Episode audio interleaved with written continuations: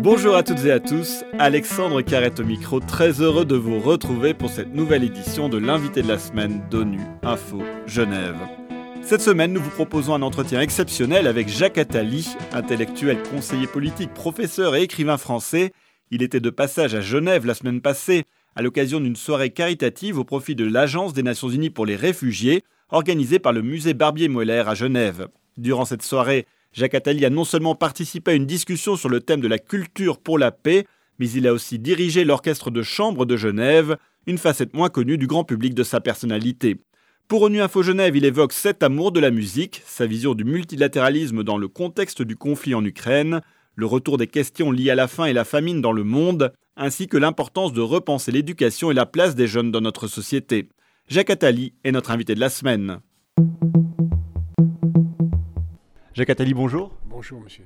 Et un grand merci d'avoir euh, accepté euh, notre invitation. Alors, on connaît évidemment de vous le conseiller de François Mitterrand, l'écrivain, professeur, mais peut-être moins le mélomane euh, et le chef d'orchestre. Que représente pour vous la musique dans votre vie? Est-ce que c'est plutôt une évasion, une source d'inspiration, une pause? D'abord, je suis, je suis un mauvais pianiste, mais un pianiste. Je suis mélomane depuis mon enfance. J'ai toujours trouvé que la direction d'orchestre était un métier fascinant et hors de portée pour moi. Et comme je me suis euh, fixé comme principe que rien n'est impossible, euh, et que je voudrais démontrer un peu à tout le monde que quand on veut, on peut, euh, je ne suis absolument pas doué pour la direction d'orchestre, mais en, travaillant, on y arrive. Et maintenant, je dirige à travers le monde des orchestres. Alors, ça représente quoi? Ça représente une façon d'entrer encore plus profondément dans la musique, parce que pour diriger une œuvre, il faut vraiment la connaître note par note. Ça représente aussi une façon de me rassurer sur la nature humaine, parce que si la nature humaine est capable de produire de telles merveilles, c'est qu'elle n'est pas si barbare qu'elle l'est par ailleurs. Quel type de chef d'orchestre êtes-vous? Humble. Euh, j'essaye d'expliquer à, mes euh, musiciens euh, ce que j'entends dans l'œuvre, ce que je veux voir. J'essaie de replacer l'œuvre dans le contexte historique aussi et de dire ce que, ce que pour moi elle signifie. Et puis après, euh, il, y a trois, il y a trois parties dans la direction d'orchestre. Il y a le travail solitaire pour le chef sur la partition. Il y a le travail pendant la répétition où il s'agit vraiment d'être très exigeant pour soi-même et pour euh, l'orchestre et créer les conditions d'une vraie collaboration. Euh, et, pas, le mot chef est totalement faux. Et puis ensuite, il y a le concert lui-même qui est un moment complètement différent parce qu'il faut vraiment être en symbiose avec l'orchestre. C'est pourquoi je dirige sans partition pour ma part et sans baguette. Parce que je pense qu'il faut vraiment être en situation vraiment presque physique avec l'orchestre. Vous allez aussi euh, participer à une discussion sur la culture pour la paix. Comment est-ce que vous définiriez-vous la culture? La culture, c'est tout ce qui euh, pousse l'homme à, se dépasser, ça commence euh, très tôt dans l'histoire humaine, dès qu'il y a eu euh, la volonté de, transmettre, euh, de transmettre la beauté, les idées, autre, chose que des choses purement nécessaires à la survie. Dès qu'il y a plus que la survie, il y a culture. Donc c'est ça s'exprime de mille façons. Euh, y compris dans les objets quotidiens, mais dès que c'est au-delà de ce qui est nécessaire pour survivre, euh, pour survivre, euh, mais pour vivre et pour affirmer ce qui est le propre de l'homme, c'est la culture. Et comment alors entrevoyez-vous ce lien concrètement entre culture et paix? Comment est-ce qu'on peut articuler ce lien? Ce lien est, est, faux, en fait. Parce que vous avez de très grands musiciens, de très grands écrivains, de très grands peintres qui ont été des barbares ou qui ont accompagné des barbares. Il y avait à la demande des nazis un orchestre de prisonnières et de prisonniers dans, le camp d'Auschwitz. Et il y avait beaucoup de, grands musiciens allemands qui étaient des nazis, comme il y a eu des musiciens français ou suisses qui ont été des collabos. Euh, je, parle de l'un d'entre eux d'ailleurs dans mon dernier roman. Euh, donc la musique ou l'art en général ne protège pas, et la culture ne protège pas de la barbarie. Maintenant, on peut dire que la culture peut être un outil de la paix quand elle se, nourrit de la principale qualité humaine qui est la curiosité. Quand on a la curiosité de la culture de l'autre, on, est en situation d'empathie.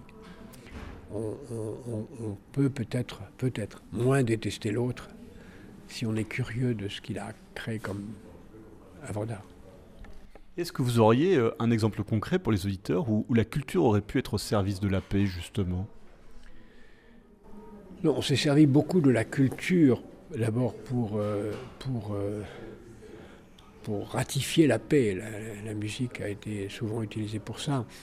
Mais il y a des œuvres littéraires qui ont été des, grands moments dans le, dans le débat politique, qui ont servi la paix, mais souvent la paix par le, par le combat. je pense par exemple que les, les mémoires de Churchill sont un grand livre de paix que euh, les grands livres de, combat des résistants pendant la guerre étaient des, des, grandes armes de la paix. Euh, aujourd'hui, euh, il y a des gens qui étaient ressentis comme des, hommes de paix et qui ont été retournés. Je pense particulièrement à Solzhenitsyn, qui était ressenti à un moment comme l'homme de la paix, de la concorde, et qui aujourd'hui est le, doctrinaire euh, de, derrière, euh, derrière Poutine, qui répète mot pour mot ce qu'avait écrit Solzhenitsyn à la fin de sa vie. Donc la culture est une arme. Et comme arme, comme toute arme, elle peut être utilisée pour le bien et pour le mal. Il y a le, conflit en Ukraine actuellement. On a entendu des appels au boycott du monde de la culture russe, des, artistes russes. Euh, qu'est-ce que vous en pensez, vous, de cet appel? Je ne pense pas qu'il faut les boycotter, parce que pour moi, la Russie euh, est une nation européenne. Euh, c'est une grande nation de culture. Et il ne faut pas pousser le peuple russe dans les bras de son tyran. Il ne faut pas les pousser à vouloir le soutenir parce qu'ils sentiraient que que, la, que ce n'est pas lui qui est, qui est attaqué, mais enfin qui est, qui est désigné comme l'ennemi plutôt, puisque c'est lui qui attaque, mais que ce serait le peuple russe. pas le peuple russe qui attaque l'Ukraine, c'est un, c'est un tyran. Et euh, il ne faut pas boycotter les, les artistes, sauf peut-être ceux qui vraiment, d'une façon extrêmement véhémente, prennent parti pour la destruction de l'Ukraine, etc.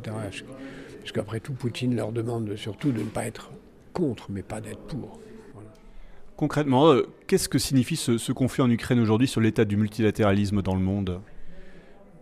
Il signifie que, le multilatéralisme est à la fois euh, nécessaire et en grand danger. Il signifie que les institutions internationales ne fonctionnent pas. Comme elles ne fonctionnaient pas en 1910, c'est que tout le monde voulait créer, enfin des gens voulaient créer la SDN, mais qu'on l'a fait après la Première Guerre mondiale qu'en 1930, on savait que la SDN ne voulait fonctionner plus, mais qu'il fallait faire les Nations Unies, mais on l'a fait après la Deuxième Guerre mondiale, et aujourd'hui c'est pareil. On sait que les institutions ne fonctionnent pas, on sait très bien ce qu'il faudrait faire pour qu'elles fonctionnent, mais on le fera sans doute après la catastrophe, et pas à la place de la catastrophe. Un vrai multilatéralisme, ce serait fusionner toutes les institutions internationales, faire que on ne puisse pas commercer si on ne respecte pas les règles de l'OMS et les règles de l'OIT. Or aujourd'hui, ces trois institutions fonctionnent d'une façon totalement séparée. On peut commercer avec des gens qui ne respectent pas les règles de l'OMS et de, de l'OIT. Et, donc ça, euh, tant que c'est comme ça, euh, il n'y a pas de vrai multilatéralisme. Y a, les institutions multilatérales sont en fait des, des champs de bataille euh, d'influence. Et justement, aujourd'hui, la Genève internationale a un rôle qu'on peut cantonner à, l'aide humanitaire avec des agences euh, du, comme le HCR que vous allez soutenir d'ailleurs ce soir euh, par, euh, votre, par votre présence. Est-ce que vous pensez qu'on peut arriver à un rôle plus politique de la part des Nations Unies, notamment dans, dans, la résolution des conflits? Je pense pour ma part qu'il faudrait à ce que, que, les Nations Unies soient totalement différentes de ce qu'ils sont aujourd'hui. Donc je pense qu'il faut maintenir comme c'est aujourd'hui, c'est-à-dire euh, avoir euh, surtout pas cassé le système, parce qu'au moins on a un lieu de rencontre, une table de conversation, hein, comme le G7 ou le V20, il faut que ça existe. Mais qu'en même temps, il faut créer des institutions qui rassemblent toutes les démocraties euh, et qui progressivement grandissent en efficacité. Par exemple, il y a une institution qui s'appelle l'OCDE, qui est extrêmement efficace. Il y a beaucoup de gens qui frappent à la porte pour y entrer. Et, je crois que c'est comme ça qu'il faut fonctionner. Il faut créer une institution multilatérale de toutes les démocraties qui soit aussi ouverte que possible. Vous avez créé en 1979 Action contre la faim avec d'autres intellectuels. Est-ce que vous imaginez à l'époque, en 2022, on reparlerait du problème de, faim et de famine, notamment en raison du conflit en Ukraine et des changements climatiques? Oui, quand j'ai eu l'idée de créer Action contre la faim et que j'ai ensuite associé quelques, quelques amis à ce projet, euh, on s'intéressait à, la famine en, en, en Éthiopie et en Afghanistan, vous voyez, qui restent encore aujourd'hui des sujets d'une grande actualité. Euh, et en effet, on pouvait espérer que 40 ans plus tard, ça soit plus d'actualité. Euh, l'histoire est tragique. Euh, on a toujours tort de ne pas prévoir le pire, parce que la seule façon d'éviter le pire, c'est de le prévoir. Alors dans ce contexte très anxiogène, notamment pour les jeunes, vous avez mis en lumière le concept de société positive qui vise à défendre les intérêts des générations futures. Alors en quoi consisterait une telle société? C'est une société dans laquelle chacun d'entre nous, à titre privé ou à titre collectif, à titre national ou à titre international, ou comme consommateur, comme citoyen, comme épargnant, comme euh, consommateur, comme travailleur, nous poserions toujours la question est-ce que ce que je fais est utile aux générations futures? Est-ce que ce que je fais est utile aux jeunes? Est-ce que ce que je fais est utile aux gens qui ne sont pas encore nés? Si on se posait tout de suite cette question, et si même, ce que j'espère un jour, on introduit dans la Constitution, euh, dans le droit international, l'interdiction de tout acte contraire à l'intérêt des générations futures, ça changerait. Voilà ce que c'est qu'une société positive. Et toujours s'agissant des jeunes, euh, vous avez annoncé récemment qu'un naufrage mondial guettait l'éducation. Qu'est-ce que vous entendez par là? Écoutez, c'est le sujet de mon prochain livre euh, qui paraîtra en octobre ou septembre-octobre. Je pense que le système éducatif mondial est en, est en plein, plein chaos. Euh, de, deux façons. D'abord parce qu'ils n'utilisent pas les nouvelles technologies, euh, et d'autre part parce que une très large partie de l'humanité n'a pas accès à l'école, contrairement à ce qu'on dit. Et, par ailleurs, l'école ailleurs est discréditée par le fait que les jeunes euh, passent plus de temps avec les réseaux sociaux qu'avec les profs.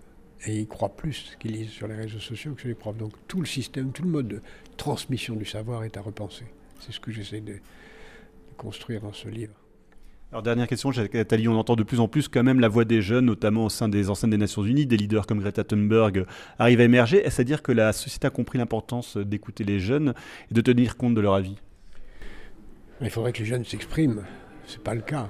Euh, les jeunes, à quelques exceptions près, les jeunes ne sont pas là du tout. Euh, on a des jeunes dans des associations, mais euh, les jeunes n'ont pas à être écoutés, il faut qu'ils prennent le pouvoir.